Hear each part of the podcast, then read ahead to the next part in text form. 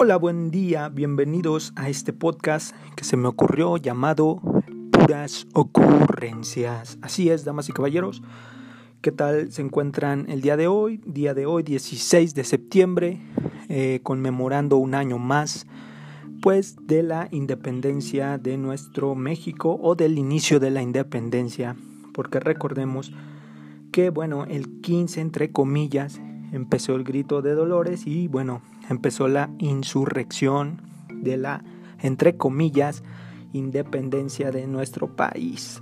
Y bueno, ¿qué tal les fue el día de ayer? Es decir, se supone que no tenía que haber eventos públicos, la verdad es que por estas zonas pues sí se, se escuchó mucha algarabía, mucho mitote y todos los sinónimos que pueden encontrar para este tipo de festejos. Digo, pues eh, la parte del grito, no sé si tuvieron la oportunidad de verlo. La verdad es que, eh, pues sí se sintió ahí medio raro, ¿no? Es decir, ver ahí el, zócalo. Eh, estuvo, estuvo bonito el mensaje del, del Prezi acerca pues de, de, la esperanza, de conservar esta esperanza, de que pues todo esto va a cambiar y van a venir nuevos y mejores momentos. Así es, esto ya se está volviendo acá motivacional. Este, como el mismísimo. Bueno, continuando con esto, este, pinches cohetes, la verdad es que son lo más castroso de todo. No sé si a usted, como buen troglorita, le gusta tronar cohetes para sentirse más estúpido, pero bueno, la verdad es que para mí es algo que debería ser es estúpido, peligroso y pues no tiene mucho sentido que digamos. Debería ser algo pues que ya dejemos en el pasado, ¿no? Pero bueno, todavía hay, hay muchachos con, con primaria trunca que les encanta hacer ruiditos para demostrar que, pues no sé, demostrar a alguien algo, ¿verdad? Y bueno, pasando directo a la materia de información, esta semana quería platicar acerca de la moda de Silicon Valley, microdosis de LSD para trabajar. Así es, al parecer, bueno, muchos este, directores y emprendedores de startups están utilizando pues microdosis de, de este de este alucinógeno, el LSD, porque pues ellos afirman que los hace funcionar mejor en el trabajo, volviéndose más creativos y enfocados. Hay que hacer énfasis en que se trata de la micro, eh, microdosis, es decir, no son dosis que te hacen alterar los estados de conciencia como el clásico papelito de el alucinógeno, sino que son dosis muy, muy pequeñas que hacen que se eleve la concentración, la creatividad. Bueno, la microdosificación del LSD, la psilocibina y la mescalina del peyote están siendo una tendencia en la ciudad californiana de la tecnología. Básicamente, pues esto les está ayudando a estos emprendedores. Algo controversial, pero bueno, todo cambia, hay progreso, hay nuevas ideas. ¿Qué les puedo decir, amigos? Este, pues la microdosis eh, generalmente son de 10 a 20 microgramos, es decir, 10 a 20 partes de una dosis normal que hace alucinar. Entonces, pues esto está bastante interesante, bastante, bastante chido es un estado de alerta, energía y creatividad. Ellos afirman que, esto es lo que contiene, como si fuera un shot de café, pero sin las implicaciones que muchos eh, pues ya conocemos de, esta parte de, de la cafeína.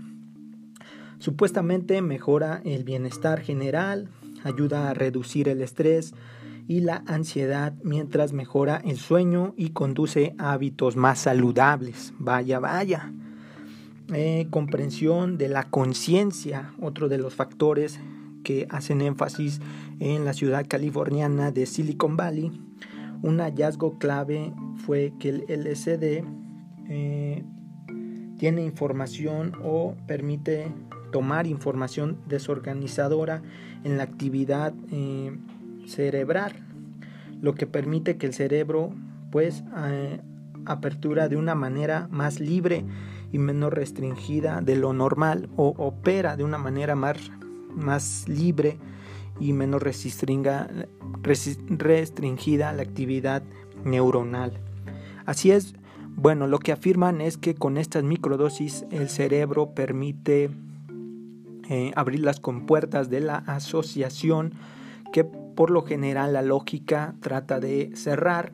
Entonces con estas microdosis pues los creativos se ponen más eh, astutos, hacen relaciones entre conceptos, entre ideas, no sé, nuevos, nuevas perspectivas por así decirlo. Y para esto también hay, hay coach ya de la microdosing. Eh, Paul Austin se denomina a sí mismo un LSD microdosing coach y ofrece eh, clases incluso por Skype y vaya que interesante esta, esta nueva modalidad de abordar los temas del coach, ¿no? Ahora con la microdosing de LSD, este químico que altera pues los estados de conciencia. También afirman estos líderes de startups o estos emprendedores que pues mejora la concentración, mejora el humor y también ayuda a afrontar de una mejor manera las situaciones de estrés en el campo laboral. Pues las interconexiones, las compuertas de asociaciones que, les comentaba son liberadas. Eh, es interesante esta nueva tendencia que se está dando allá en el Valle del Silicio con estos nuevos emprendedores y pequeñas microdosis de, de este químico. En lo personal he experimentado con o experimenté varios años, en mis años sobre todo universitarios, con estas microdosis. Bueno, no microdosis, más bien eran era el papelito, el cuadrito entero. Y bueno, es decir, hay experiencias, sobre todo la, primera, que sí te dejan pues como que un recuerdo bastante grato y de hecho pues eh, empiezas a, ver el, el mundo o las circunstancias desde otra perspectiva después de estas experiencias. Mm, bueno, analizando un poco la historia de, de, este químico del LSD, del ácido lisérgico, pues Albert Hoffman, este químico suizo, que hizo el primer viaje histórico en, la bicicleta, el primero que realizó el, el, famosísimo viaje de bicicleta bajo los efectos de LSD en 1943, cuando fue descubierto. Eh, actualmente, la diletomina de ácido lisérgico afirma, pues, eh, Hoffman que sintió una remarcable inquietud combinada con un ligero mareo. Es muy curioso el, efecto de, este, de este químico, de este alucinógeno, porque pues tarda aproximadamente entre 30 a 40 minutos el efecto. Incluso dices, híjole, para mí que me estafaron, pero ¡pum! Cuando llega es un despegue completo se empezó a sentir raro cuando estaba experimentando eh, con estos fármacos. Se empezó a sentir raro y decidió volver a casa. Es decir, él eh, después de los 30 40 minutos sintió el primer levantón del efecto del LCD. Después hay, hay varios ciclos, hay como tres montañas de subidón. Él experimentó la primera, pensó que era la única se le empezó como a bajar y dijo, pues ya está, vámonos a casa porque ya me estoy sintiendo raro. Eh, ese, en ese año estaba pues la Segunda Guerra Mundial, era 1943 en Suiza.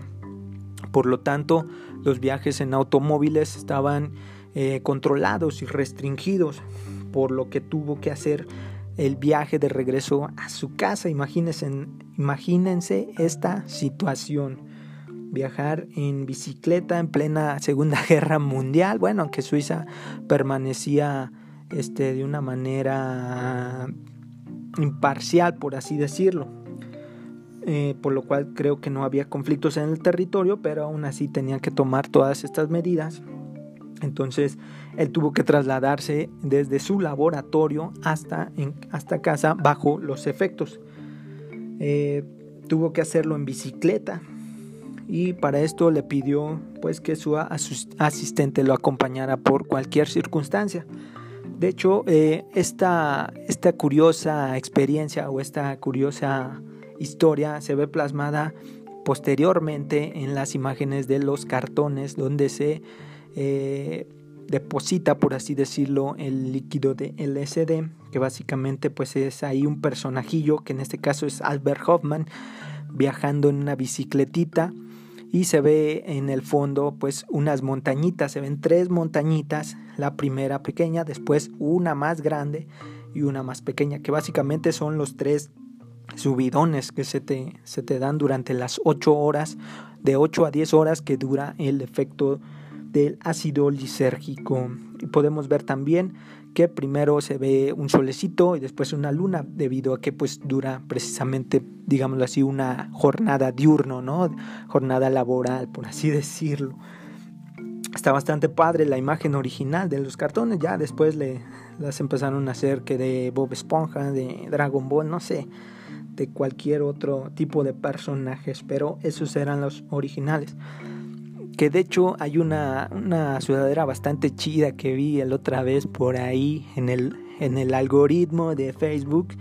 Me apareció y dije, wow, estaría genial tener esa. Con esa imagen que les platico de, de los cartones popularizados posteriormente al primer viaje de Albert Goldman.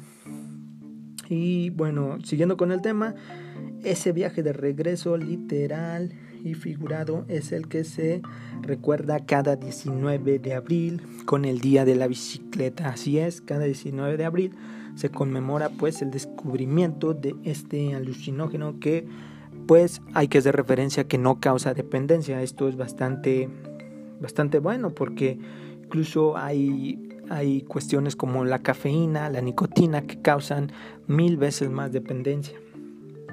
Eh, en un inicio, Hoffman estaba intentando descubrir fármacos para la esquizofrenia y precisamente se continuó con estas investigaciones en su laboratorio, pues para tratar enfermedades mentales como ya la mencionada esquizofrenia, depresión o la adicción. Tenía fines muy, este, por así decirlo, farmacéuticos. Eh, lamentablemente, bueno, eh, esto fue en les comento en el 43, en los 50 se empezó a experimentar, los 60 vino eh, pues la oleada de, de, toda la, la, cultura hippie y empezó pues un poco el abuso de, de esta sustancia entre los grandes músicos que ya conocemos, lo cual desvirtuó un poco las investigaciones, empezaron a decaer las investigaciones acerca de este químico por, por las circunstancias que ya conocemos, Janis Joplin, este, Jimi Hendrix, muchos de los grandes rockeros y leyendas que empezaron a hacer eh, abuso de esta sustancia. De hecho, este, por ahí existe la leyenda de que Jimi Hendrix pues tuvo ahí una sobredosis de esta, de esta parte, pero no, no, al contrario fue de alcohol. Ahora se sabe que fue de alcohol y de hecho hay un hay una historia bastante, digámoslo así, tenebrosa y conspiranoica acerca de que cuando fue encontrado en su departamento de Los Ángeles, pues en este estado de alucinógenos y de intoxicación alcohólica, durante el traslado hacia emergencias en la ambulancia, se dice que Hendrix pues eh, intentó voltear la cabeza para, para vomitar hacia un lado y de esta manera no ahogarse. Sin embargo, los paramédicos, que bueno, en ese tiempo y también hoy en día vemos mucho la parte del racismo, estaban muy, muy en contra también de las letras de Hendrix, de todo el movimiento. Se dice que uno de los paramédicos, en vez de ayudarle a vomitar de lado, le mantuvo la cabeza recta, lo cual provocó pues el ahogamiento de Hendrix pues con su propio vómito que es muy conocido y que causó lamentablemente la muerte de este gran, gran músico perteneciente al 27 Club.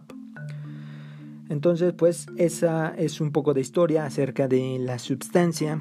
Eh, hace poco, o relativamente poco, empezaron a ver este, variaciones de, del LSD, el N-Bone 25i o el N-Bone 20CB, el, el 25X N-Bone. Eh, esto se refiere, o el N-Bone es una, digámoslo así, una derivante del LSD que contiene eh, pues químicos que alteran más la conciencia, es decir, es un es como multiplicarlo por 100 los efectos.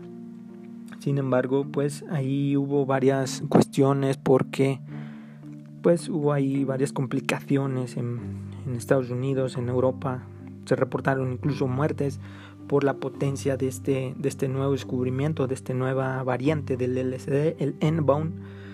En 2003 fue descubierto, mm, se dice, bueno, en lo personal lo probé una vez, pero es bastante diferente. La verdad es que me quedo con el normal.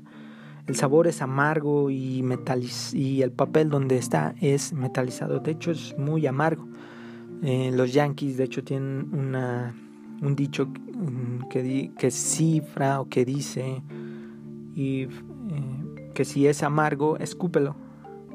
Entonces eh, esto es para, para esta parte. Es mm, el papel normal del LSD pues es insaboro, mientras que el del N-Bone es muy muy amargo. El efecto incluso es muchísimo más rápido, de 15 a 20 minutos el N-Bone está haciéndote volar, mientras que el LSD tarda de 20 a 40 minutos. Y entre los efectos del N-Bone está los escalofríos, también los calambres, dolor de estómago, eh, taquicardia y ansiedad. En lo personal, uno de los efectos característicos de, este del N-Bone 25C, que fue el que yo experimenté, fue la cuestión del tacto. Es decir, el tacto, los sentidos, aparte de que se agudizan alrededor de 20, 30 veces más. En este caso el tacto fue algo de lo que yo pude percibir que fue, fue lo que más se diferenciaba del LSD normal. Es decir, la por ejemplo, la madera al momento de tocarla se sentían todas las coyunturas, digámoslo así, todas las aristas de, la, madera natural, aunque estuviera lijada o aunque estuviera así, yo podía sentir esa, esa madera como si tocara surcos, era, era algo bastante impresionante. Pero les, les comento, es, es muy diferente, es más, es, hay más taquicardia, más escalofrío, es difícil controlarlo, incluso si ya has experimentado en otras ocasiones con el LSD normal, en Enbone es un, es un proyectil directamente a tus sentidos, a tu cerebro. Y básicamente para esto del Enbone la dosis hace el veneno, así que es, es peligroso consumirlo, sí, como todo, pero pues sí, la dosis también importa mucho, como cualquier cosa, ¿no? En exceso, incluso el agua. El 25C y el 25B, los más populares que existen. Y pues, eh, como les comento, es de reciente descubrimiento, ah, por lo cual aún no se sabe pues, los efectos a, largo plazo de, del NBOM, esta variación del LSD y todo lo que contrae. ¿Qué digo? En, en mi recomendación es mejor el, normal, digo, ya va sobre algo este, que se ha utilizado desde el 43, algo que no causa dependencia, algo que, que se utiliza o ya se está utilizando en Silicon Valley para, para mejorar productivamente el cerebro humano. Entonces, pues es, es, es interesante. Y como mencionamos en la historia de Albert Hoffman, se empezó un poco a desvirtuar eh, pues todo el nombre de este químico a partir de los 60, también porque incluso hubo muchas historias en Estados Unidos acerca de estas, eh, por así decirlo, comunas hippies que empezaron a ver mucho. Incluso mencionan que se les empezó a suministrar a los niños de las comunas de estas, estas comunas hippies, lo cual pues sí estaba un poco en contra de lo que Hoffman estaba buscando o incluso descubrió.